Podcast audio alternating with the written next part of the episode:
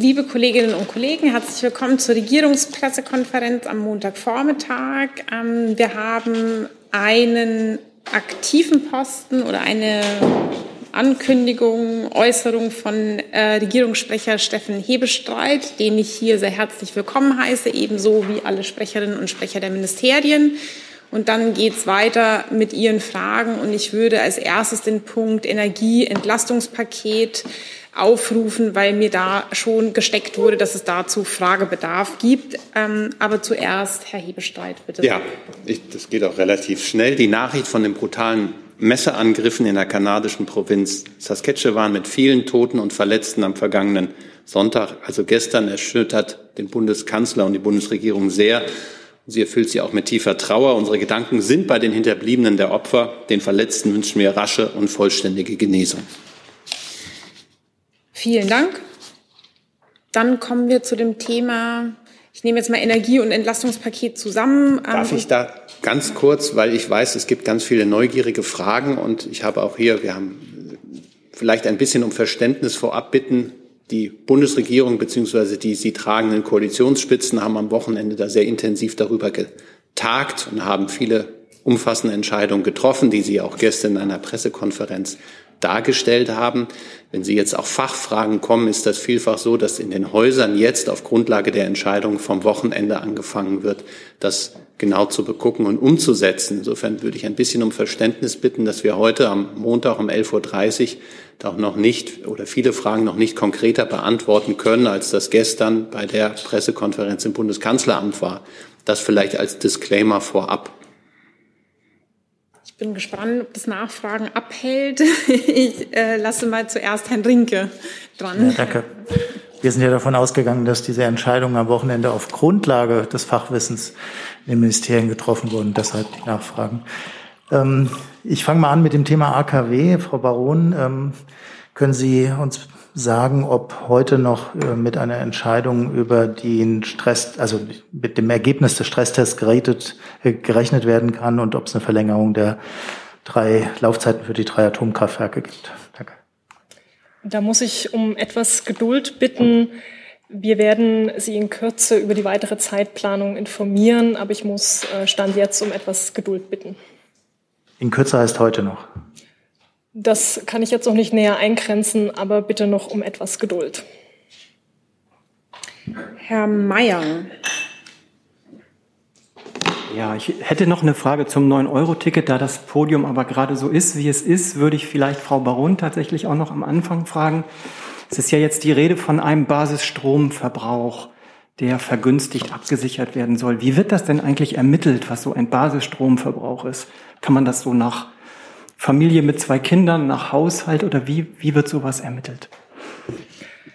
Ja, genau. Da müssen wir die Maßnahmen in der Tat noch näher ausbuchstabieren. Ich möchte aber noch mal betonen, dass diese Maßnahmen rund um den Strompreis natürlich sehr wichtige Maßnahmen im Entlastungspaket sind.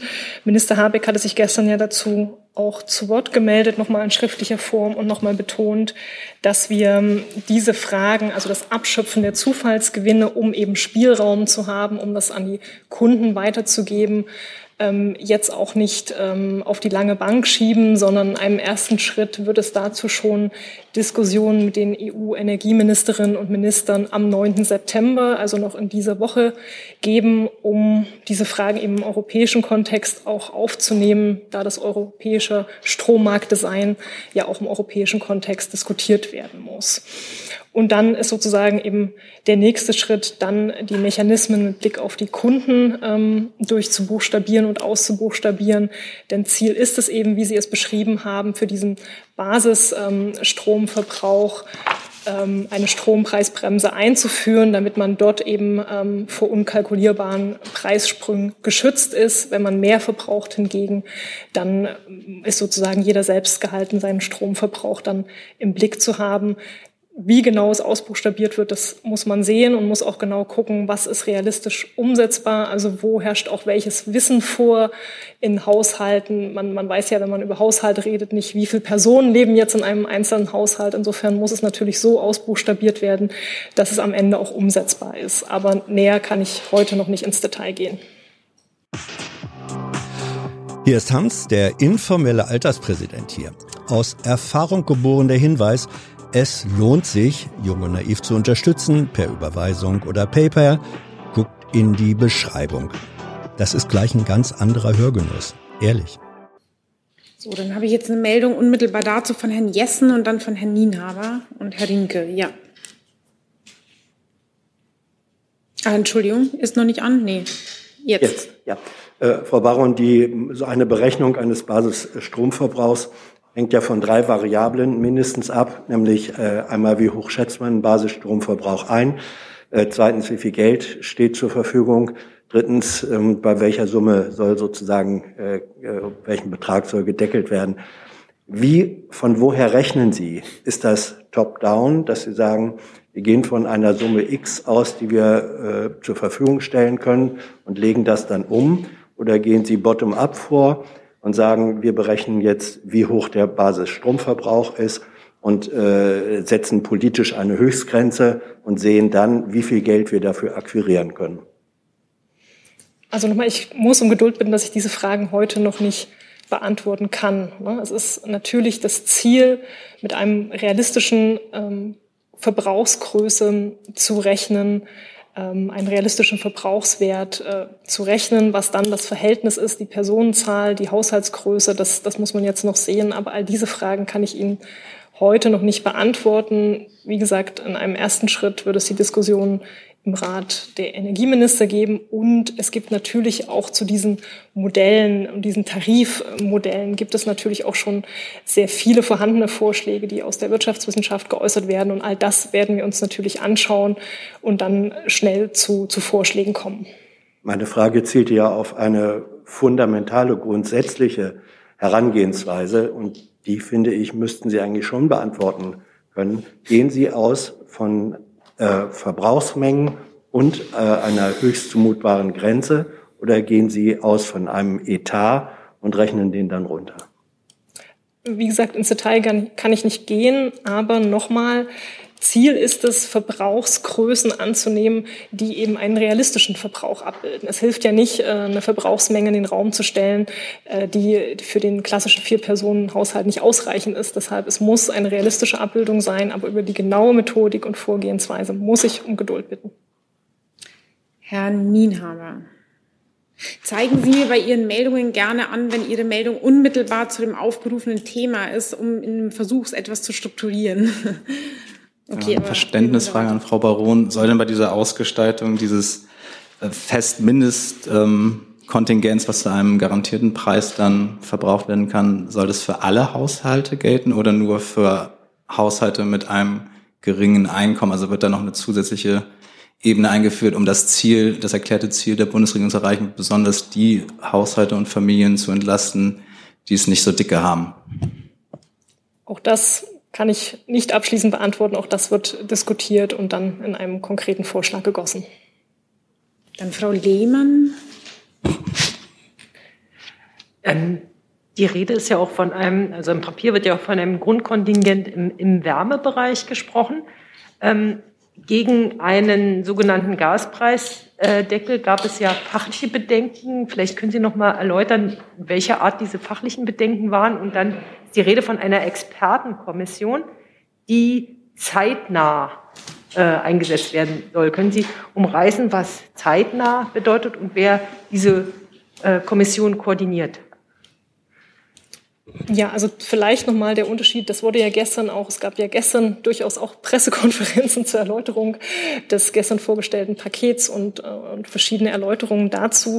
Und da wurden auch diese Fragen ja schon ähm, erörtert. Nochmal zum Unterschied Strom und Gas. Bei Strom gehen wir eben den Weg, dass wir sagen, wir haben hier ein System, ein europäisches System der sogenannten Merit Order und der Einsatzreihenfolge ähm, von Stromerzeugungsarten, die eben aktuell dazu führt, dass ähm, das, das Gaskraftwerk und die hohen Preise bei Gas immer das preissetzende Kraftwerk sind und damit die Preise eben nach oben schießen.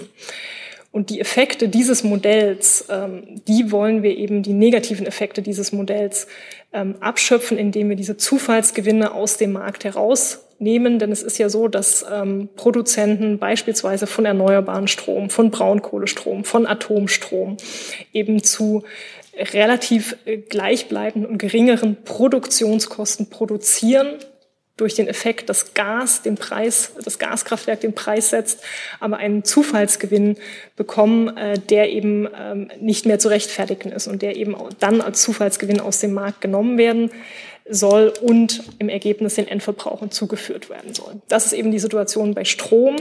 Bei Gas ist sie eben eine andere. Bei Gas haben wir diese, diesen europäischen Beschluss einer Einsatzreihenfolge oder einer Merit Order eben so nicht und deswegen eine andere Situation. Deswegen muss man hier anders vorgehen und sich eben nochmal angucken, ähm, was kann bei Gas dann eine kluge Vorgehensweise sein. Und auch da wird es so sein, dass man sie nicht allein national beschreiten kann, sondern wahrscheinlich auch hier Abstimmungen vornehmen muss oder zumindest Größenordnung in der, in der europäischen oder internationalen Abstimmung erreichen muss, damit sinnvolle Vorschläge dabei rauskommen. Deshalb macht es Sinn, bei Gas eben äh, nochmal sich genauer die Prozesse anzuschauen. Die Mechanismen funktionieren eben anders als bei Strom und diese Expertenkommission einzusetzen.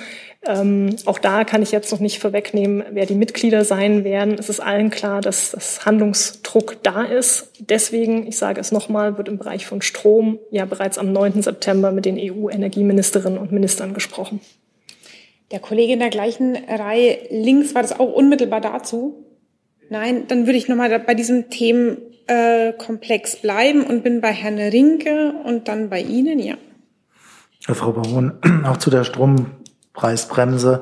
Ähm, ich hätte ganz gerne gewusst, auf wie groß Sie das Volumen äh, schätzen. Äh, kann man ja nicht, kann man nur schätzen, ähm, was abgeschöpft werden äh, soll und müssen dann eigentlich auch alle zahlen, denn da sind ja dann auch die Erzeuger von erneuerbaren Energien dabei und da ist die Struktur ja eine ganz andere. Es gibt ein paar große Konzerne, die da tätig sind, aber es gibt eben auch äh, Kommunen, Kreise, Landkreise, Einzelpersonen.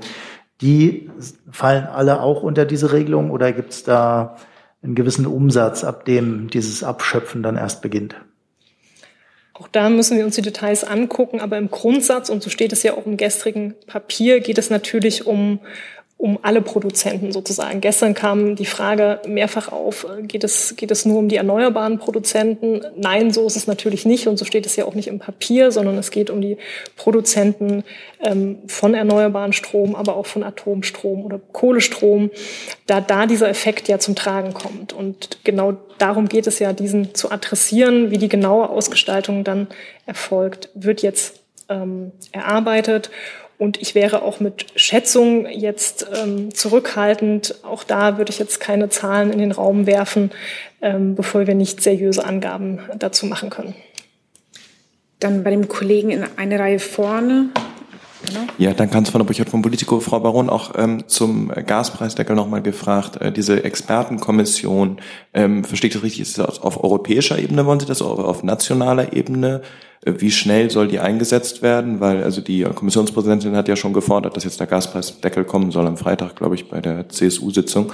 Ähm, also es klang ja schon so, als ob das jetzt schneller gehen soll, vielleicht schon am nächsten Freitag. Und vielleicht noch eine Zusatzfrage, wenn das nicht zu sehr ins Detail geht, aber es gibt ja jetzt auch schon nach der deutschen Einigung gestern einen Vorschlag der tschechischen Ratspräsidentschaft für, diese Sitzung für ähm, eine Preisdeckelung, ähm, also so ein Papier, was da kursiert. Können Sie da kommentieren? Wird das so von der Bundesregierung unterstützt, dieses Papier? Dankeschön. Also Papiere, die, die kursieren und teilweise auch geleakt werden, kommentiere ich nicht. Das kann ich grundsätzlich nicht tun. Aber der Energieministerrat ist ja in naher Zukunft, nämlich am Freitag, am 9. September. Und dann werden wir uns sicher auch dazu verhalten. Ähm, zunächst diskutiert die Bundesregierung jetzt über die Einsetzung der Expertenkommission. Ich wollte in meinen Äußerungen nur deutlich machen, dass wir die Frage von Gas und und Deckelungen sicher auch in einem größeren Umfeld diskutieren müssen. Ne? Das wird man sicher auch nicht ohne die europäische Ebene tun können. Das Papier gestern ist aber natürlich sind das, das Entlastungspaket der Bundesregierung. Und über die Umsetzung macht sich jetzt die Bundesregierung Gedanken. Ich hätte es immer nicht verstanden, ist es, also diese Expertenkommission wollen Sie auf nationaler Ebene machen, das soll jetzt nicht europäisch einbezogen werden? Also das, das ist jetzt den Vorschlag, den wir zunächst vorlegen werden, ja. Frau Landwehr, war Ihre Frage dazu auch unmittelbar? Nicht? Okay, dann machen wir danach dann weiter. Dann bin ich bei Herrn Steiner. No. Ja, genau das. Ähm, Frau Baron, vielleicht können Sie mir einfach nochmal auseinandersetzen. Ähm, wer ist jetzt eigentlich in der Vorbereitung beteiligt? Also ist das rein BMWK intern oder ist auch die Bundesnetzagentur mit dabei? Denn äh, man muss sich ja erst ein Konzept machen, mit dem man überhaupt auf die Expertenkommission dann eines Tages zugeht. Genau, also die, die Ressortzuständigkeit liegt im Bundeswirtschafts- und Klimaschutzministerium. Wir hatten ja auch, ich hatte das auch in der vergangenen Woche hier in der Regierungspressekonferenz schon dargestellt, uns eben Gedanken gemacht, wie man Fragestellungen im Strommarkt lösen kann. Hatte ja auch schon dargestellt, es geht nicht darum, die Merit Order als solche abzuschaffen, als Grundprinzip, aber die Effekte der Merit Order ähm, die, diesen Effekten zu begegnen und die negativen Effekte sozusagen zu beseitigen. Da gibt es laufende Arbeiten bei uns im Haus und da werden dann natürlich alle betroffenen Akteure einbezogen. Die Bundesnetzagentur ist natürlich ein ganz entscheidender Akteur und natürlich werden wir es auch ähm, in der Bundesregierung ähm, weiter abstimmen. Nachfrage dazu, wird das auch zu diesem Zeitpunkt, schon bevor die weiteren Schritte unternommen werden, bereits mit betroffenen Verbänden im weitesten Sinne, von Verbraucherzentralen bis Mieterbund oder sonst was, paritätischem, wird es auch mit denen bereits konsultiert werden oder nicht? Also aktuell sind wir in der Phase der Erarbeitung von Konzepten, die wir im Haus ähm, und, äh, und in der Bundesregierung vornehmen. Und natürlich, wenn es dann Vorschläge gibt, folgen dann äh, natürlich auch immer, immer Anhörungsverfahren. Aber so weit sind wir jetzt noch nicht. Also wir sind jetzt noch in der Phase, dass wir diese Vorschläge auf technischer Ebene sozusagen erarbeiten. Dann Herr Gavrilis. Äh, Frage an Herrn Hebestreit. Äh, wenn ich das richtig verstanden habe, dann soll das Abschöpfen der Übergewinne die sogenannte Strompreisbremse finanzieren. Was ist denn, wenn am Ende gar nicht so viel reinkommt? Ist dann die Strompreisbremse, dann kommt die dann auch nicht? Ich weiß nicht, ob ich mir eins zu eins diese Wortwahl, ähm, ob ich die akzeptieren würde. Ich habe noch im Ohr, was gestern sowohl der Finanzminister als auch der Bundeskanzler dazu gesagt hat. Aber das Modell, was sie vorschwebt, das ist ja eine sogenannte im Prinzip negative EEG-Umlage, die es da geben soll. Die soll schon ähm, so finanzkräftig sein, aufgrund, das hat ja Frau Baron eben auch beschrieben, wo diese Zufallsgewinne anfallen überall, dass ähm, das eine, also dass da genügend zusammenkommt und auch eine wirksame Bremse ähm, installieren zu können. Aber diese Zufallsgewinne, die werden nicht rückwirkend gelten. Also das wird dann auch, auch das sind Fragen, die jetzt miteinander besprochen werden müssen. So, dann würde ich jetzt noch mal zwei Fragen unmittelbar zu diesem Thema machen und dann ein bisschen öffnen thematisch. Der Kollege in der Mitte. Ja. Ja, Viehweg aus dem ARD Hauptstadtstudio, Frau Dr. Baron. Äh, Minister Buschmann hat in einer Beispielrechnung 30 Cent als möglichen Strompreisdeckel angenommen. Ist das eine realistische Größenordnung? Das müssten Sie dann im Zweifel die Sprecherin des Justizministeriums fragen. Also es geht sicher darum, Beispiele zu verdeutlichen, aber ich kann, ich kann das jetzt nicht näher kommentieren.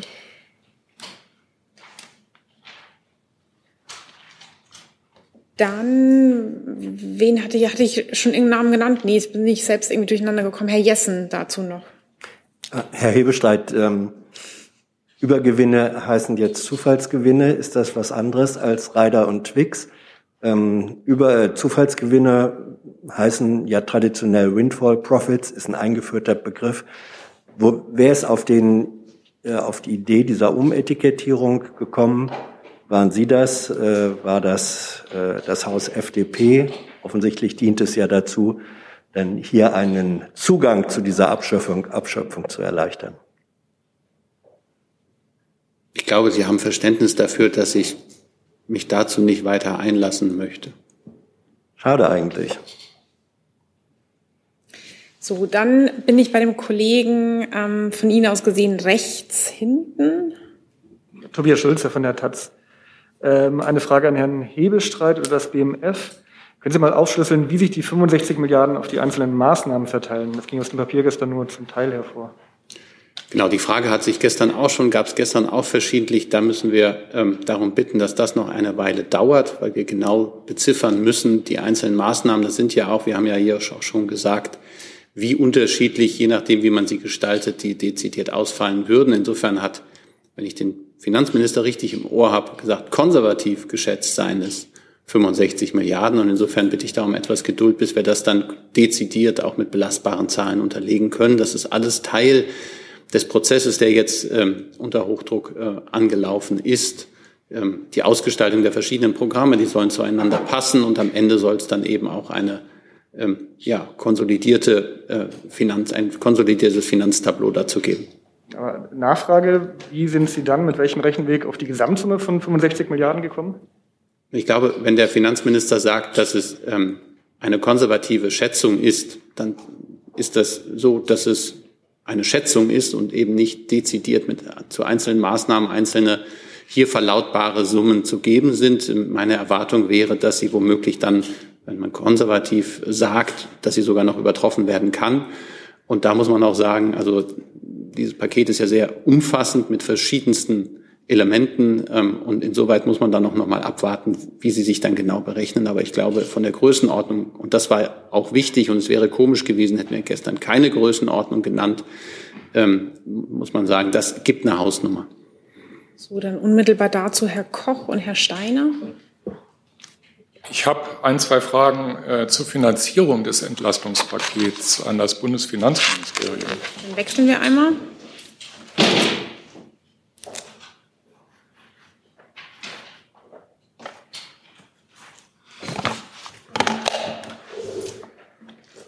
Stelle mir die Frage, woher die 65 Milliarden kommen sollen. Und ähm, gestern wurden ja ein paar Zahlen dazu genannt. Also Herr Lindner sagte, dass es in den Bundeshaushalten 22 und 23 einen finanziellen Spielraum von 32 Milliarden noch gäbe. Wenn man den abzieht, bleiben noch 33 Milliarden übrig, die zu finanzieren sind. Wenn man dann die Strompreisbremse abzieht, da wurde gesagt, zweistelliger Betrag, also sagen wir 10 Milliarden, dann bleiben 23 Milliarden übrig als Finanzierungslücke. Woher kommen diese 23 Milliarden Euro? Also ich darf zum einen nochmal auf das verweisen, was der Regierungssprecher gerade gesagt hat, dass wir uns zum konkreten Volumen und zu den konkreten äh, Wirkungen der einzelnen Maßnahmen oder Kosten der einzelnen Maßnahmen noch, äußern.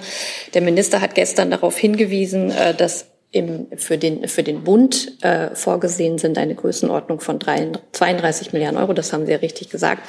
Es ist aber auch so natürlich, dass es am Ende eine gesamtstaatliche Aufgabe ist. Das heißt, die Länder werden auch einen äh, gewissen Anteil tragen. Ähm, der Minister hat zudem auch noch darauf hingewiesen, dass es durch, sich durch äh, höhere Steuereinnahmen bestimmte Spielräume ergeben.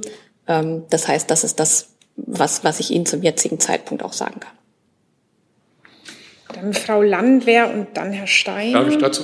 Ach so, Nachfrage, ja. Für den, es bleibt also für den Bund keine Finanzierungslücke. Sie haben doch gerade gehört, was wir gesagt haben, insgesamt zu dem Volumen und insgesamt zu dem, was, dass es eine gesamtstaatliche Aufgabe ist. Und das werden wir dann weiter ausführen, wenn tatsächlich die einzelnen Maßnahmen festgezogen sind. Frau Landwehr. Ich habe eine Frage an das Verkehrsministerium. Unmittelbar dazu auch? Ja. Naja, zur Finanzierung. Ja, dann wechseln wir einmal. Da gab es auch noch eine weitere Frage ans Verkehrsministerium. Genau. Hm.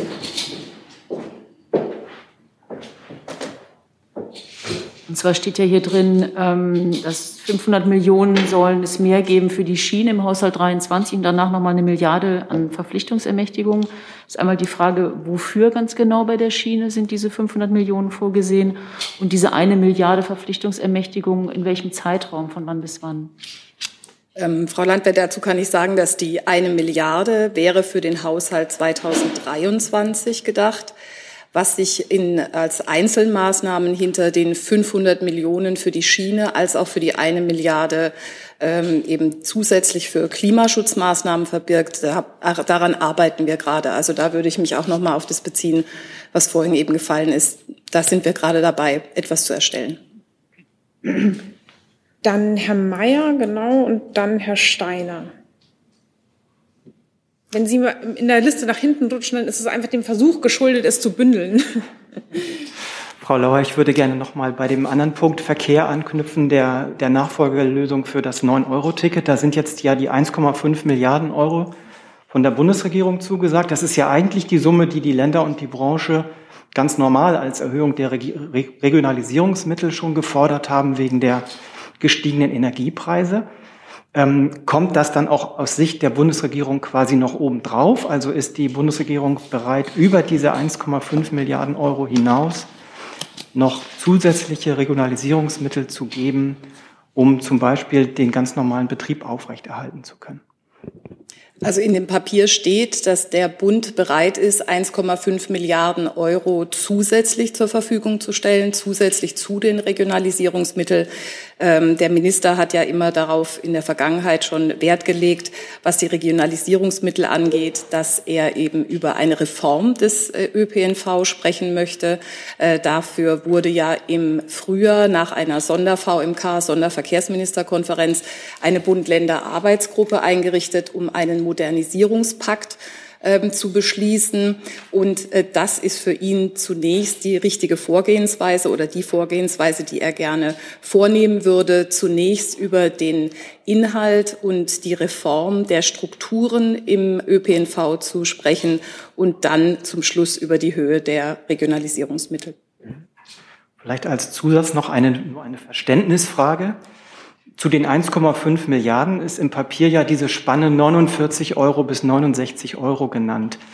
Ähm, wie ist die Berechnung dahinter? Also könnten mit den 1,5 Milliarden Euro vom Bund, könnte da schon ein 69 Euro Ticket bezahlt werden und in Richtung 49 bräuchte es dann Geld der Länder oder wie, wie kann ich das verstehen? Also zunächst einmal ist es eine gemeinschaftliche Aufgabe zwischen Bund und Ländern. Deswegen haben ja auch, steht auch in dem Papier, dass ähm, der Bund äh, so schnell wie möglich gemeinsam mit den Ländern eben verhandeln möchte, wie die Ausgestaltung eines solches, solchen Tickets aussieht. Für uns ähm, wäre wichtig, äh, dass es eben deutschlandweit gültig ist dass es digital buchbar ist und ähm, dass es eben für die Menschen ähm, es einfach ist, nämlich dass sie über diese Tarifstrukturen, die sehr kompliziert und komplex sind, dass sie damit eben nicht mehr äh, beschäftigen, sich beschäftigen müssen. Ähm, wir gehen davon aus, äh, dass der Bund hat jetzt eben gesagt 1,5 Milliarden. Jetzt äh, müssen Gespräche mit den Ländern geführt werden auch natürlich über die verschiedenen Modelle. Und dann wird sich zeigen, was auch die Länder bereit sind, äh, an finanziellen Mitteln hinzuzufügen. Und dann am Ende steht erst, wenn wir wissen, wie die Ausgestaltung des Ticket ist, Tickets ist, dann am Ende können wir auch erst wirklich äh, konkret einen Preis nennen. Deswegen steht in dem Papier dieser Korridor von 49 bis 69 Euro. Herr Steiner. Hat die Bahn bei Ihnen bereits mehr Bedarf aufgrund der Energiekosten der gestiegenen? Auch bei der Bahn ist ja ein großer Verbraucher bereits angemeldet und liegen die über oder unter 500 Millionen Euro? Äh, die genauen, ob es äh, quasi Meldungen der Deutschen Bahn gab, kann ich jetzt so nicht äh, bestätigen. Aber es ist natürlich davon auszugehen, weil die Bahn ein energieintensives Unternehmen ist, dass es da natürlich auch zu Kostensteigerungen kommen wird. Aber ob es da schon Kontakte gab, kann ich aktuell nicht bestätigen. Herr Rinke und dann Frau Lehmann. Eine Frage an Herrn Hebestreit. Ähm, die Länder sind ja jetzt äh, schon mehrfach erwähnt worden. Ich hätte ganz gerne gewusst, ob es denn ähm, auf Chefebene und Chefinnenebene ähm, eine Ministerpräsidentenkonferenz geben soll, um dann diese noch ungeklärten Bund-Länder-Finanzfragen zu klären. Ja, der Bundeskanzler und auch die anderen gestern in der Pressekonferenz haben ja deutlich gemacht, dass wir vor einer schweren Zeit stehen, dass es eine gesamtstaatliche Aufgabe ist, die jetzt auch zu bewältigen ist. Und insofern ist der Bundeskanzler bereits in der Terminfindung für eine Sonderministerpräsidentin und Ministerpräsidentenkonferenz eingestiegen, um da möglichst schnell in das Gespräch mit den Ländern zu kommen. Wir haben verschiedene Punkte, an denen es sich auch mit den Ländern auszutauschen gilt. Und insoweit, ähm, ich kann noch keinen Termin verkünden, soweit sind wir noch nicht, aber ähm, die Anfragen laufen und das wird zeitnah dann entschieden werden. Dann Frau Lehmann. Ich sehe dieses Mikro nicht jetzt. Doch, jetzt.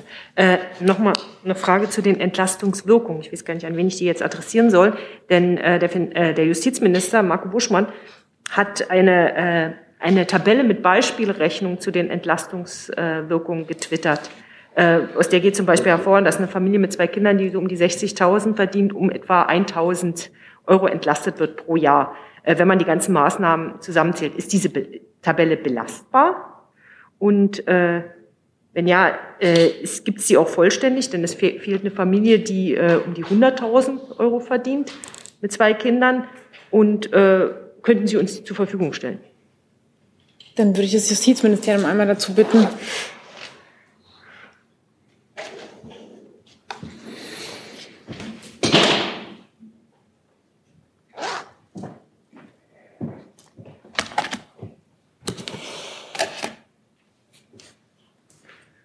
Ja, vielen Dank für die Frage. Ähm, ich bin da leider auch ein bisschen überfragt.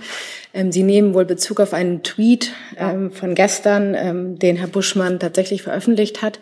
Ich kann das gerne noch mal mitnehmen, woher genau die Tabelle kommt. Soweit die Informationen, die mir vorliegen, kommt sie tatsächlich aus einer gemeinsamen Berechnung auch mit dem Bundesfinanzministerium. Wie gesagt, ich nehme das gerne noch mal mit. Es tut mir jetzt leid, dass ich auf die Frage im Moment nicht antworten kann. Ich möchte aber darauf hinweisen, wie Herr Buschmann auch sagt, dass es sich dabei um eine Beispielberechnung handelt, wie sie vielleicht aussehen könnte. Ähm, und ähm, dabei würde ich es auch erstmal belassen. Also das heißt keinesfalls, dass das im Endeffekt die Zahlen werden, sein werden, ähm, die so auch in Zukunft zu erwarten sind. Aber wie gesagt, ich reiche das gerne nochmal nach. Ich werde dazu Erkundigungen einholen.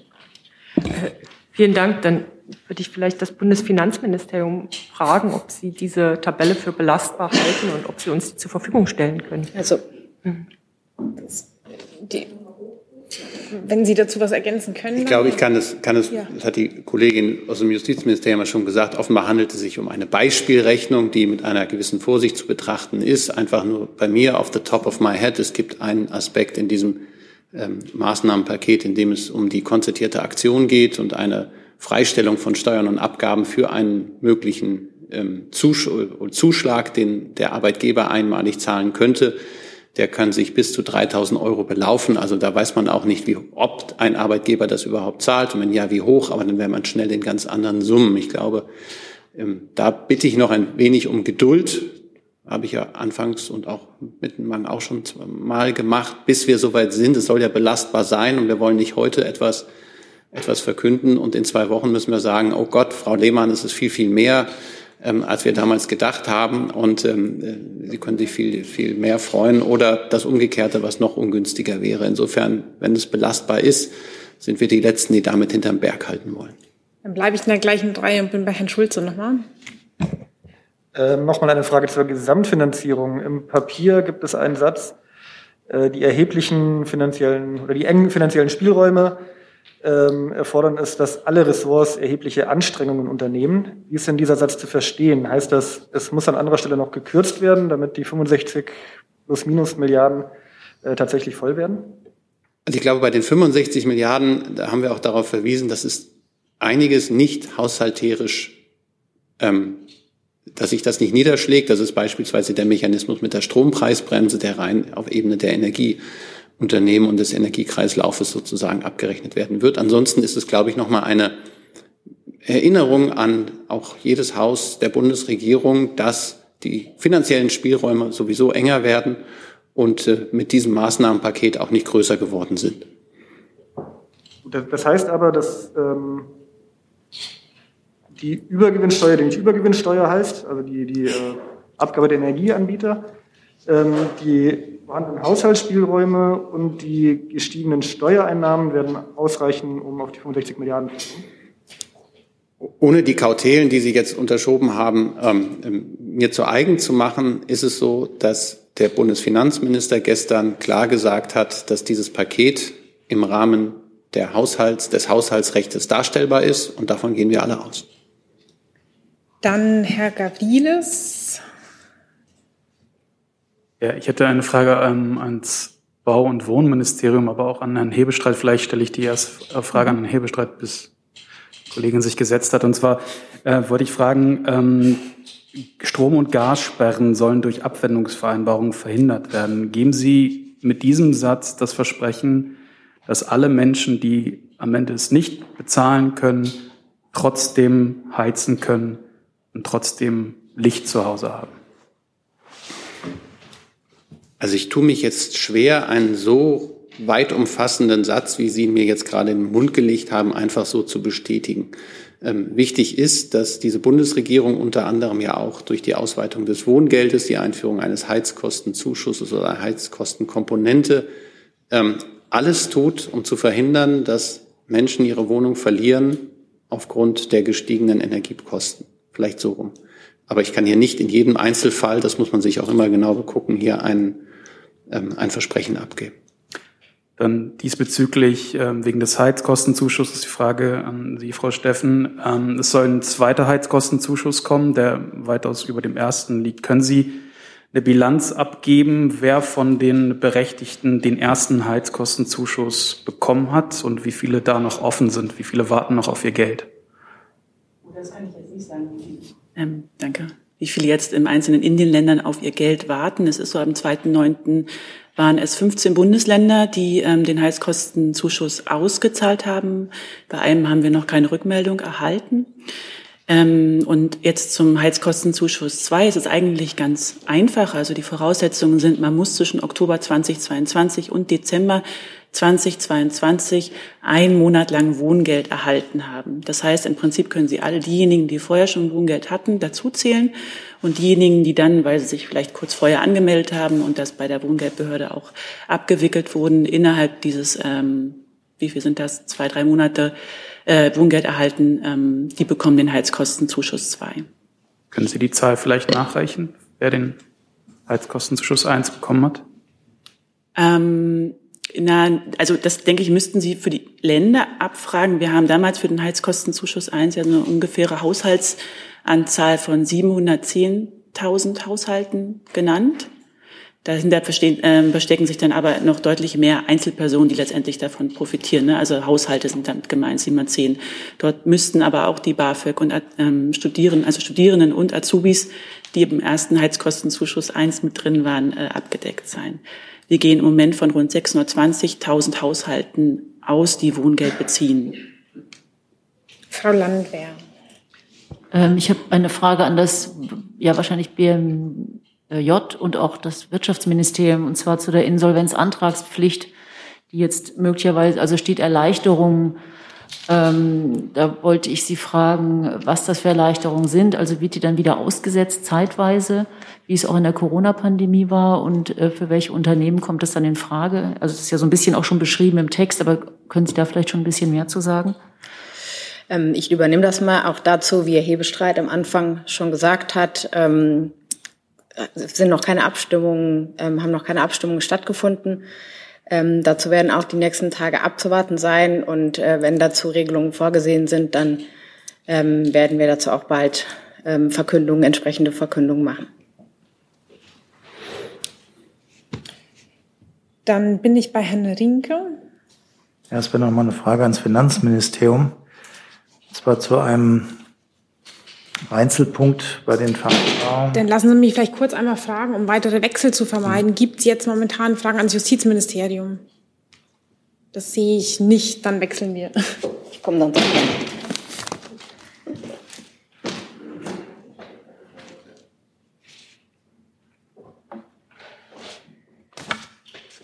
Frau Kalwey, es geht um die Mehrwertsteuer bei der Gastronomie, die ja bei sieben Prozent bleiben soll. Da steht aber kein Ende der Maßnahme. Also ist das bis Jahresende befristet oder soll das länger laufen? Können Sie das aufklären, bitte? Ähm, da muss ich leider einmal, da kenne ich jetzt auch ehrlich gesagt nur die Formulierung aus dem Papier. Müsste ich nochmal nachhören, was da, ob, was da konkret, ob es ein konkretes Datum gibt. Also genau, ob sie unbefristet jetzt auf sieben Prozent äh, gesenkt bleibt oder eben. Müsste ich nochmal nachhören. Da steht jetzt ja nur verlängert ohne genau. konkretere Angabe. Müsste ich nochmal nachhören. Herr Jessen und dann Herr Viehweger. Ich hätte gern noch das BMWK einmal dazu. Können wir hier einmal den Platz wechseln? Weil das, äh, ja, oder so. Das jetzt ging schneller. Pardon. Entschuldigung, wir haben uns geeinigt. Der Wohnwechsel. Äh, die Frage geht sowohl ans Klimaministerium als auch an Herrn Hebestreit. Ähm, die Maßnahmen zur Krisenbewältigung, das gleicht ja einem Jonglieren mit vielen Bällen. Manchmal fällt auch einer runter. Ähm, die, mir geht es um den CO2-Preis, der eigentlich turnusmäßig Anfang äh, 23 hätte hochgesetzt werden sollen und dann ein Jahr später ebenfalls. Das wurde jetzt beides ausgesetzt. Ähm, Herr Fratscher vom DIW zum Beispiel hat gesagt, das sei für den Klimaschutz ein katastrophales Signal, ist eigentlich kontraproduktiv. Äh, wer hat mit welcher Begründung für diese Aussetzung gesorgt? Das kann ich, glaube ich, relativ simpel beantworten, Herr Jessen. Die Bundesregierung bzw. die Bundesregierung tragenden Koalitionsparteien haben das gestern in einer langen Sitzung miteinander beschlossen, danach auch eine Pressekonferenz gemacht und diesen Beschluss dargestellt. Es geht um fünf Euro, die ab 1. Januar aufgeschlagen worden wären auf den CO2-Preis, der jetzt, und diese, dieser Aufschlag wird um ein Jahr geschoben. Das heißt, es ist nicht ausgesetzt, sondern wird im Jahr drauf dann diese fünf Euro insgesamt. Allerdings verschiebt sich dann alles um ein Jahr. Ähm, gleichzeitig muss man noch mal daran erinnern, was wollte man oder was will man mit einer CO2-Bepreisung machen? Man möchte eine gewisse Lenkungswirkung darstellen, dass hohe oder Energiepreise vorsichtig steigen, um dann Bürgerinnen und Bürger dazu zu bringen, entweder Energie zu sparen oder zu energiefreundlicheren ähm, Techniken überzuwechseln. Im Augenblick erleben wir eine ungeahnte Steigerung des Energiepreises auf Höhen, die wir uns alle nie haben vorstellen können. Und insoweit war die Entscheidung, diesen sehr, sehr hohen Preis, der von sich aus eine Lenkungswirkung schon erzeugt, nicht noch abermals mit diesen fünf Euro ähm, zu belasten also es ist keine Absage an irgendwelche Klimaschutzambitionen, äh, die diese Bundesregierung nach wie vor und so stark wie keine vor ihr hegen und verfolgen, sondern es ist da der Punkt, Sie hätten uns sonst vielleicht zu Recht die Frage hier heute gestellt, wie wir denn einerseits versuchen, mit einer Strompreisbremse den Energiepreis zu senken und andererseits ihn zu erhöhen, indem wir diese CO2-Umlage noch einmal steigern. Und insoweit ist das eine, wie wir finden, vertretbare Situation, die klimaschutzmäßig keine schlimmen Auswirkungen haben wird aufgrund des sehr, sehr hohen Energiepreises, die wir im Moment sowieso haben. Ähm, ist das, äh, Frau Baron, falsches Name steht gerade, ähm, ist das auch die Sichtweise des Klimaministers, dass sozusagen der gedachte Zweck äh, der CO2-Preiserhöhung erfüllt wird durch die Art der äh, Preiserhöhung, die wir jetzt schon haben? Das sieht Herr Habeck auch so? Ich kann den Worten von Herrn Hebestreit nichts hinzufügen. Es geht ja, wie gesagt, nicht um eine Aussetzung der Maßnahmen, sondern um eine Verschiebung um ein Jahr, um eben in diesen verschiedenen berührten Interessen, also Sicherung der Solidarität in dieser Ge Gesellschaft angesichts der hohen Preise und dem Instrument des CO2-Handels eine gute Lösung zu finden. Und es geht ja, wie gesagt, um ein Verschieben um ein Jahr. Ja, aber Herr Jessen, Sie hatten schon eine Nachfrage. Ich nehme Sie gern wieder mit auf die Liste. Herr Viehweger ist dran. Ja, Herr Hebelstein, nochmal zur Frage der Verteilungswirkung und auch nochmal, um Herrn Fratscher zu zitieren. Was sagen Sie zum Vorwurf, dass die, der größte Teil der 65 Milliarden Besserverdienern zugutekommt? Da ich noch gar keine Aufstellung darüber habe, wer wie wem was zugute kommt, kann ich mich da gar nicht zu äußern. Auch das sind wichtige Wortmeldungen, die wir aus der Wirtschaft, aus der Wissenschaft von Verbänden jetzt in Reaktion auf, den, ähm, auf das Entlastungspaket 3 erfahren. Es gibt viel Kritik, es gibt viel Lob.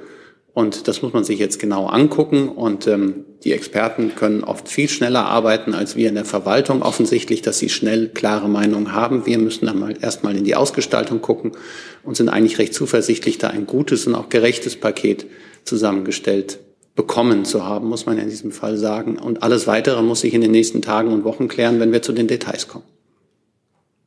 Nachfrage von der anderen Seite. Kommen armutsgefährdete Menschen durch den Winter, wenn ja viele Maßnahmen ja auch erst ähm, im neuen Jahr greifen? Der Bundeskanzler hat das ja verschiedentlich gesagt. Er hat es in einen englischen Satz eingebildet. Ich übersetze ihn mal für Sie servicemäßig auf Deutsch. Niemand wird allein gelassen. Ähm, es gibt eine Vielzahl von, von Maßnahmen, die die Bundesregierung ergriffen hat und ergreifen will. Und der zweite Punkt ist, vieles der Kosten wird auch erst in den nächsten Wochen und Monaten ähm, tatsächlich wirksam werden. Also die Heizkosten, die Heizperiode beginnt jetzt im Oktober aller Voraussicht nach. Dann gibt es etwas höhere Abschlagszahlungen. Das stimmt. Sie haben alle mitgekriegt, ähm, dass im September das, die Energiepreispauschale ausgezahlt wird für Arbeitnehmerinnen und Arbeitnehmer. Sind das etwa drei, sind das ziemlich genau 300 Euro. Ähm, es gibt noch eine ganze Reihe von anderen Hilfsmaßnahmen, die wir ähm, auf den Weg gebracht haben. Und wir müssen immer wieder auch gucken, ob wir an irgendeiner Stelle nachschärfen müssen. Aber der erklärte Wille dieser Bundesregierung, der sie tragenden Parteien, ist genau das, dass alle gut durch diesen Winter kommen. Dann bin ich bei der Kollegin von Ihnen aus gesehen rechts in der Mitte, genau. Ja, bei Ihnen, ja. Aber ich habe ein völlig anderes Thema. Bitte? Anderes Thema. Anderes Thema. Machen wir trotzdem, weil sonst läuft uns die Zeit davon. Ich, oh, Sie sind jetzt auf der Liste. Das wird sonst alles monothematisch, meinem okay. Eindruck nach. Dann ja. mal zu, zur Abwechslung was anderes. Anila Schuka, Deutsche Welle. Herr Heberstreit, gestern gab es so, zirkulierte ein Brief, ein gemeinsamer Brief äh, des äh, vom Bundeskanzler Scholz und äh, dem Präsidenten, französischen Präsidenten Emmanuel Macron an Kurti, äh, dem Premierminister von Kosovo und Vucic, äh, Präsident von Serbien. Und äh, sie drängen auf eine schnelle Lösung zur Kosovo-Frage. Meine Frage ist, vielleicht können Sie uns ein bisschen was erzählen, was der Hintergrund ist und warum jetzt dieser Brief? Und welche Rolle wird eigentlich Herr Plüttner und sein Amtskollege Bonnet spielen bei, der Normali bei dem Normalisierungsprozess? Ja, die Sicherheit in Europa einschließlich der Stabilität auf dem Westbalkan ist sowohl für den französischen Staatspräsidenten Macron als auch für den deutschen Bundeskanzler Scholz von größter Bedeutung. Das haben Sie an verschiedenen Stellen auch von hier, von mir schon gehört. Dazu gehört auch Ihr starkes Engagement für die vollständige Normalisierung der Beziehungen zwischen Kosovo und Serbien. Angesichts der jüngsten Spannung haben Sie beide Ihre außenpolitischen Berater, also Jens Plötner und Emmanuel Bon, den EU-Sonderbeauftragten Miroslav Lacak bei seinen Bemühungen direkt zu unterstützen, gebeten. Als ersten Schritt werden die beiden außenpolitischen Berater in Begleitung von Lacak am 9. September Kosovo besuchen, um sich mit Ministerpräsident Kurti zu treffen und Serbien, um sich mit dem Präsidenten Vucic zu treffen, um Optionen für einen Fortschritt im Dialog zu erkunden. Über Briefe, die von öffentlichen Stellen an öffentliche Stellen geschickt werden, aber nicht für die Öffentlichkeit bestimmt sind, kann ich von dieser Stelle leider nichts sagen.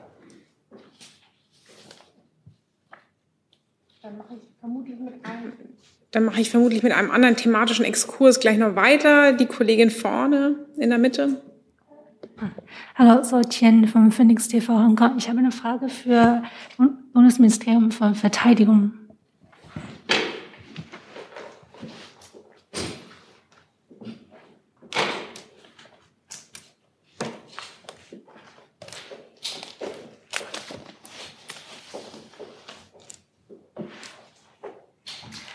Ich habe zwei Fragen über die deutsche militärische Präsenz in den Indo-Pazifischen Raum.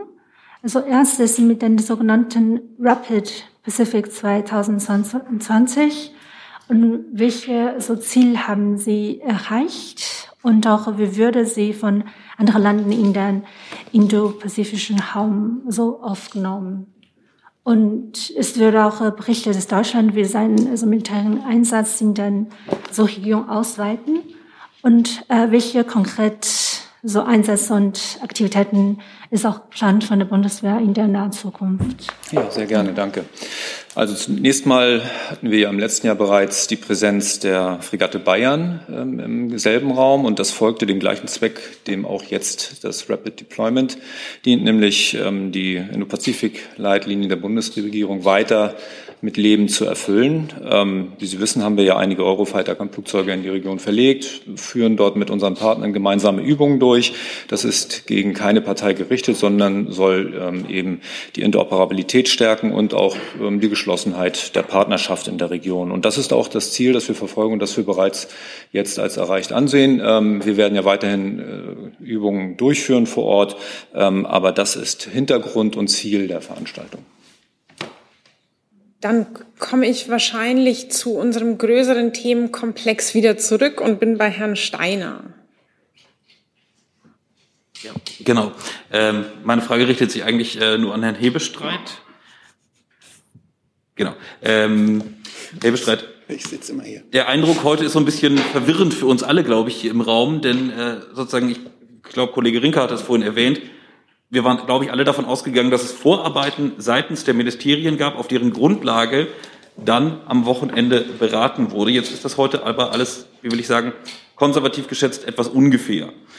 Ähm, bis wann rechnen Sie denn damit, dass Sie diese Ungefährheiten alle auflösen können? Respektive gibt es Punkte, bei denen Sie schon sehr bald eine Klärung uns, äh, will ich sagen, nahebringen zu können, hoffen? Vielleicht erstmal zu dem vorderen Teil Ihrer, Ihrer Einschätzung oder Äußerung. Natürlich hat es ähm, intensive Vorarbeiten in den Häusern gegeben und trotzdem muss alles so zueinander politisch vereinbart werden, dass dann auch im Folge dieser politischen Einigung es noch äh, Veränderungen innerhalb der einzelnen Konzepte nötig sind. Und solange diese Veränderungen nicht komplett durchgearbeitet sind, können wir hier nicht belastbare Aussagen machen. Deswegen habe ich ganz am Anfang, um Ihre Verwirrung nicht unnötig groß werden zu lassen, das vorausgeschickt, dass das zum jetzigen Zeitpunkt, also das sind jetzt, ich glaube, die Pressekonferenz ähm, ist vor ziemlich genau 24 Stunden zu Ende gegangen nach 22 Stunden Verhandlungen, dass das zum jetzigen Zeitpunkt hier vieles noch im Ungefähren sein muss, eben nicht, weil wir es nicht genau, weil wir es nicht sagen wollen, sondern weil wir es erstmal genau eruieren müssen, bevor wir dann Aussagen treffen.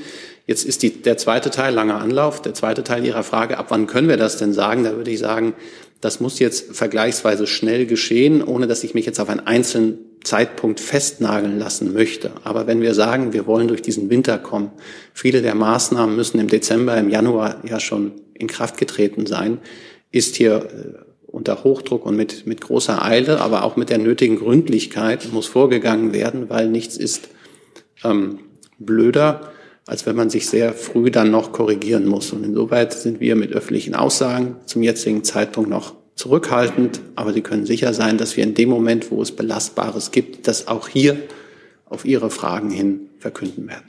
Dann noch eine technische Nachfrage. Das, was Herr Buschmann getwittert hat, ist Ihnen sicherlich bereits zur Kenntnis gekommen. Ich würde gerne einfach wissen, ob das Teil der Unterlagen vom Wochenende war oder ob das etwas ist, was nicht im Kreise der Beteiligten, bei denen Sie ja auch zumindest zugegen waren, glaube ich, ähm, nicht dort vorhanden war. Ich darf dazu sagen, dass ich nicht Teil der Koalitionsverhandlungen oder des Koalitionsausschusses bin und insoweit auch nicht über alle möglichen oder nicht möglichen ähm, Unterlagen verfüge. Ähm, ich glaube allerdings auf dieses, ähm, dieses Papier hin, was Herr Buschmann getwittert hat, hin gefragt zu werden. Ich glaube nicht, dass der Justizminister das selber ausgerechnet hat und insofern gehe ich davon aus, Beispielrechnung, dass so etwas auch womöglich da Teil der ähm, Diskussionsgrundlagen gewesen ist. Dann Herr Gavrilis und dann Herr Rinke. Ja, vielleicht fällt es auch da mit rein. Ähm, gestern hatte ja auch der Bundeskanzler Besuch von dem ukrainischen Ministerpräsidenten, der zuvor Deutschland angeboten hatte, Atomstrom aus der Ukraine nach Deutschland zu liefern. Hat er dieses Angebot auch der Bundesregierung gemacht und wie ist die Antwort ausgefallen? Das war ein Gespräch unter vier Augen. Da habe ich kein gründliches Debriefing bisher bekommen. Wir haben über eine ganze Bandbreite von Themen ge gesprochen. Und ansonsten würde ich sagen, dass wir all diese Fragen erstmal im Lichte äh, der weiteren Entwicklungen betrachten und wir haben das Angebot zur Kenntnis genommen. Ist denn die Bundesrepublik grundsätzlich bereit, Atomstrom aus der Ukraine zu importieren?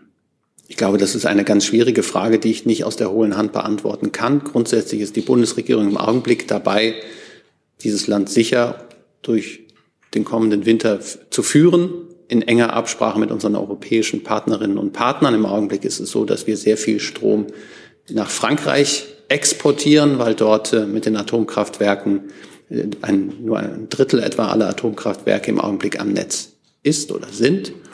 Und ähm, diese Art der Solidarität gibt es natürlich auch anderweitig, aber ich kann mich jetzt nicht dazu äußern, insbesondere wenn man jetzt in die Ukraine und die dortige Situation der Atomkraftwerke äh, blickt, mich dahin zu äußern, dass es da jetzt eine, eine, dass man damit rechnet. Dann Herr Rinke. Herr Bestreit, nochmal eine generelle Frage zur Versorgungslage. Der Bundeskanzler hat sich ja in den letzten Tagen sehr optimistisch gezeigt, dass man durch den Winter kommt ist auch letztlich unterlegt worden mit sinkenden Gaspreisen an den Märkten und seinem Hinweis, äh, dass die Speicher voll sind und auch genutzt werden können im Winter. Jetzt sehen wir heute aber genau das Gegenteil, nämlich einen drastischen Anstieg des Gaspreises, nachdem Nord Stream 1 ähm, ja weiter nicht beliefert wird von den Russen. Deswegen die Frage, ob aufgrund dieser neuen Entwicklung und dieses drastischen Anstiegs der Bundeskanzler immer noch fest überzeugt ist, äh, dass Deutschland gut durch den Winter kommt. Herr Rinke, da gibt es aus meiner Sicht keinen neuen Stand. Das ist immer eines der Szenarien, mit denen wir haben rechnen müssen. Gut ist, dass wir mit der Speicherung vehement vorankommen. Sind jetzt bei über 85 Prozent. Das ist ein Ziel, das wir uns eigentlich erst für Oktober gesetzt haben. Gut ist auch, dass wir von anderer Stelle Gas beziehen können. Und es bleibt dabei, dass es schwierig ist, ähm, auf Energielieferungen aus Russland zu vertrauen.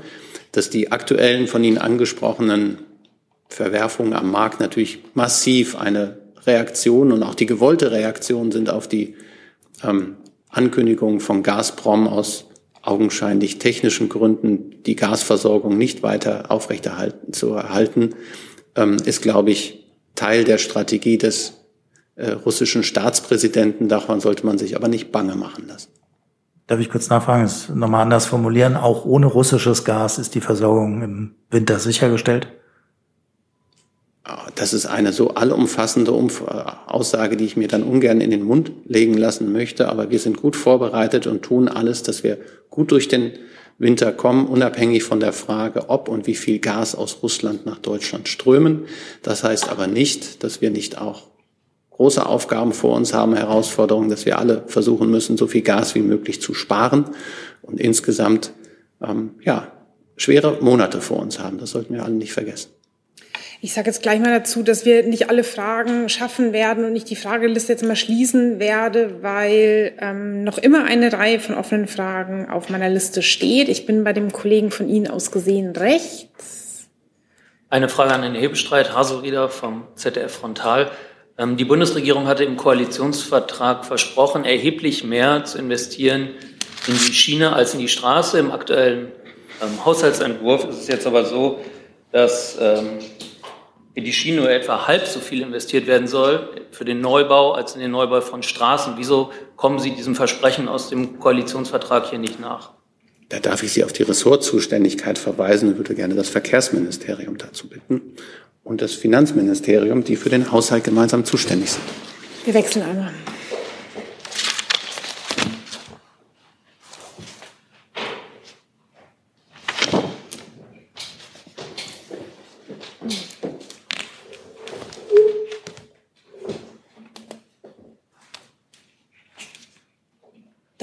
Würde ich sagen, das Verkehrsministerium fängt an. Gerne. Also wir können im Haushalt immer nur die Mittel einstellen, die wir unmittelbar in diesem Haus oder in dem Haushaltsjahr verbrauchen können. Das heißt, manchmal sind in einem Haushaltsjahr Planungskosten drin, die natürlich geringer ausfallen als dann Baukosten. Entsprechend gibt es aber keinerlei, also wir können nicht bestätigen, dass es ein, Verzeihung, dass es ein minder Einsatz von Mitteln weniger für die Schiene als für die Straße gibt. Es hat einen Unterschied damit zu tun, dass es eben unterschiedliche Planungs- oder Baukosten gibt. Wollen Sie ergänzen? Nochmal eine Nachfrage, aber ist das von der Signalwirkung nicht verheerend, wenn man sagt, man will erheblich mehr investieren und auf dem Papier ist es dann ungefähr die Hälfte? Die Koalition hat sich ähm, dafür ausgesprochen, wesentlich mehr in die Schiene zu investieren. Ähm, das Entlastungspaket ist ja auch noch mal ein Zeichen dafür. Da wurden ja auch noch mal 500 Millionen Euro mehr für die Schiene vorgesehen. Die äh, Bundesregierung und auch das BMDV ist sich, ähm, wir sind uns alle einig, dass die Schiene hier ein großer Hebelfaktor ist, gerade um die Erreichung der Klimaziele auch voranzubringen. Also nein, es ist so, dass wir mehr Gelder in die Schiene als in die Straße investieren. Es gibt dann eben haushalterische Punkte, die dazu führen, dass es eben Unterschiede gibt zwischen Planungskosten, die ich einstelle, die geringer ausfallen als dann eben Baukosten. Wenn ich eine Summe X einstelle, eine große Summe X, die dann nicht abgerufen werden kann in einem Jahr, habe ich dann eben äh, Haushaltsreste und ähm, das ist dann auch etwas, was wir vermeiden möchten. Frau Landwehr? Ähm, ich habe noch mal eine Frage an das BMWK. An Frau müssen wir noch mal wechseln. Das war ein überflüssiger Wechsel. Tut mir leid.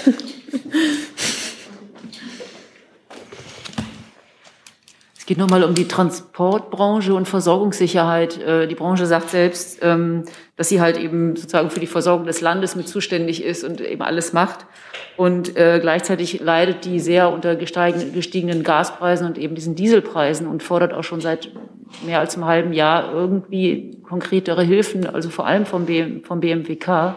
Und da wollte ich fragen, also die letzte Forderung war halt einfach so ein LNG-Rettungsschirm.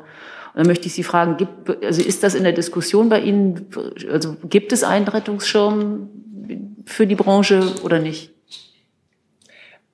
Nun, zunächst möchte ich darauf hinweisen, dass wir ja im April dieses Jahres ähm, einen Rettungsschirm gemeinsam mit dem Finanzministerium vorgestellt haben für die vom Ukraine-Krieg vom, vom, russischen Angriffskrieg in der Ukraine besonders betroffenen Unternehmen, ähm, bestehend aus verschiedenen Elementen, aus Krediten, aus Bürgschaftsprogrammen, aus einem Zuschussprogramm für die energieintensive Industrie und als viertem Element aus einem Programm für Margining-Kosten am Strommarkt. Dieses Instrument existiert also. Natürlich ist es zielgerichtet ausgestaltet, aber beispielsweise das Kreditprogramm und das Bürgschaftsprogramm gilt für alle Branchen. Insofern existieren da, da, Mittel, die eben branchenoffen gestaltet sind. Und auch zum Zweiten nochmal der Verweis auf das gestrige Entlastungspaket. Auch da gibt es ja einen Passus für Unternehmen ähm, mit Blick auf die bestehenden Programme, diese eben zum einen zu verlängern bis Jahresende und zum anderen auch nochmal zu schauen, ob gerade bei dem Punkt Energiekostenintensität nochmal Erweiterungen möglich sind. Bislang ähm, ist da sozusagen die Definition an die europäischen Klima- und Umweltbeihilfeleitlinien, die sogenannten Kübel-Leitlinien geknüpft. Und da geht es jetzt eben darum, nochmal zu gucken, ob Erweiterungen möglich sind. Abschließend kann ich jetzt nicht beantworten, welche sind das dann, aber zum einen etwas Bestehendes gibt es und das Entlastungspaket adressiert natürlich auch besonders betroffene Unternehmen dort nochmal zu prüfen und zu schauen, wo vielleicht bestehende Instrumente noch nicht ausreichend sind. So, dann habe ich jetzt zwei letzte Fragen noch auf der Liste. Herr Schulze und Herr Mayer. Zum ähm, Abbau der kalten Progression. Soll die denn erfolgen anhand der Eckwerte, die der Finanzminister im August vorgestellt hat, oder gab es dazu gestern noch keine Einigung? Mir liegen da keine anderen als die vom Finanzminister bisher, wie haben wir das genannt, das Inflationsbekämpfungsgesetz oder so etwas, ähm, vor. Aber auch das wird sich ja jetzt im Vollzug zeigen müssen. Dafür wird es ja eine Gesetzesgrundlage geben und das wird dann der Bundestag auch entscheiden. Aber das heißt, die Regierung möchte es mit den Eckwerten in den Bundestag geben, die vorliegen. Jetzt muss ich sagen, das hat gestern ja nicht die Regierung, sondern die die Regierung tragenden Koalitionsparteien entschieden. Da setzt sich jetzt ein Nächster Schritt ist dann, dass es eine Ressortabstimmung innerhalb der Bundesregierung gibt. Dann gibt es einen Gesetzentwurf dazu. Und der kommt dann nach dem Struckschen Gesetz in den Bundestag. Und dann gibt es am Ende ein Ergebnis. Hi, Tyler hier, Producer von Jung und Naiv. Ohne euch gibt's uns nicht. Jeder Euro zählt und ab 20 landet ihr als Produzenten im Abspann auf YouTube. Weiter geht's. Dann Herr Mayer. Ich hätte noch eine Frage an das Gesundheitsministerium, bitte.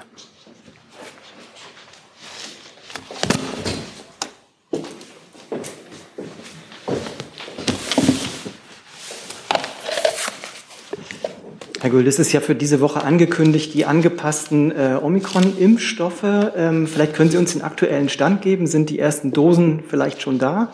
Und äh, rechnen Sie damit, dass es in dieser Woche auch schon die ersten Impfungen mit diesen angepassten Impfstoffen geben kann?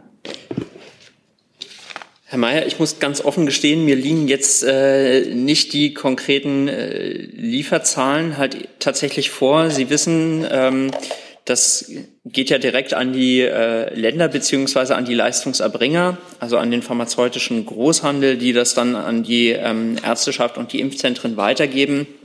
Ähm, wir haben den Impfstoff in dem Sinne jetzt nur beschafft. Wir liefern den nicht selbstständig aus, ähm, sondern das machen tatsächlich die ähm, Hersteller selbst dann über den pharmazeutischen Großhandel. Insofern kann ich Ihnen jetzt noch keinen Zwischenstand dazu geben. Wir gehen aber schon davon aus, dass in dieser Woche auch die ersten Impfungen erfolgen können. So, dann bleibt mir zum Abschluss jetzt noch Sie auf eine Pressekonferenz heute um 18 Uhr hinzuweisen. Da sollte Sie in diesen Minuten, Minuten auch die Einladung erreicht haben. Bundeswirtschafts- und Klimaschutzminister Robert Habeck, ähm, sein Staatssekretär Patrick Greichen und die vier Übertragungsnetzbetreiber 50 Hertz, Amprion, Tenet und Transnet ähm, kommen um 18 Uhr zu uns in die Bundespressekonferenz und stellen die Ergebnisse des zweiten Stresstests vor. Sollte es jetzt noch sehr dringende Nachfragen dazu geben, die sich nicht heute Abend beantworten lassen, dann können Sie die jetzt noch an Frau Baron richten. Und ansonsten alles weitere heute um 18 Uhr.